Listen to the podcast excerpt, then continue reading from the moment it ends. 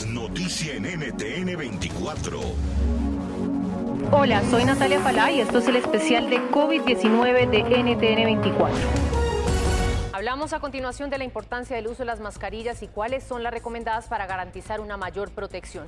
Insistimos en abordar este tema porque hoy vemos que como una alternativa para abaratar costos, muchas están haciendo en casa o con materiales que no son los ideales para protegerse contra el virus. Pues tengan en cuenta que si bien una mascarilla de papel y tela pueden ayudar a controlar la propagación del coronavirus entre el público en general, resultan, por ejemplo, insuficientes para el personal sanitario que trabaja en unidades de cuidados intensivos. Un reciente estudio de la BBC menciona tres tipos que han resultado ser efectivos, las conocidas mascarillas quirúrgicas, los denominados respiradores y las mascarillas purificadoras de aire. Vamos a comenzar con la primera. Las quirúrgicas son las de uso más común. Estas generalmente están hechas de tres capas de papel o tela. Son resistentes a las pequeñas gotas que se desprenden de una tos o un estornudo, pero lo cierto es que ofrecen poca protección contra partículas virales. Es por eso que es tan importante encontrar máscaras quirúrgicas que se ajusten muy bien a su cara y evitar espacios por donde puedan entrar partículas infecciosas. Hablemos ahora del segundo tipo de mascarillas, esas que vienen con un respirador.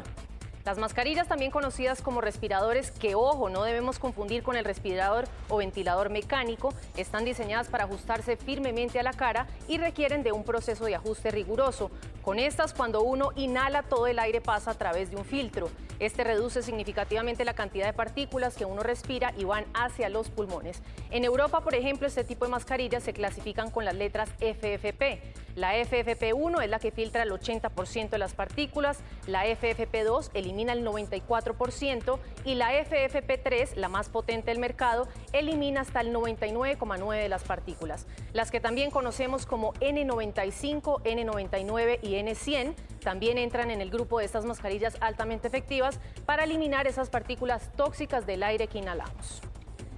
Y el tercer tipo de mascarillas son las purificadoras de aire o las denominadas APR por sus siglas en inglés. El Hospital Universitario de Southampton ha sido pionero en Reino Unido en la implementación de estas máscaras, de las cuales no hay muchas todavía en el mercado se dividen en dos clases, filtrador de partículas, que básicamente elimina partículas de aerosoles, polvo y gases, y las filtradoras de gas y vapor. Quien utiliza estas mascarillas debe estar físicamente capacitado por un médico para hacerlo.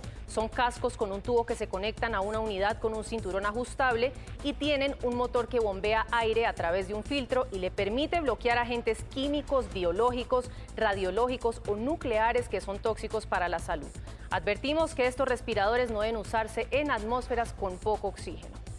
Estas son entonces las mascarillas recomendadas y las que serían las más efectivas para combatir el nuevo coronavirus. NTN 24, el canal internacional de noticias con información de interés para los hispanos en el mundo.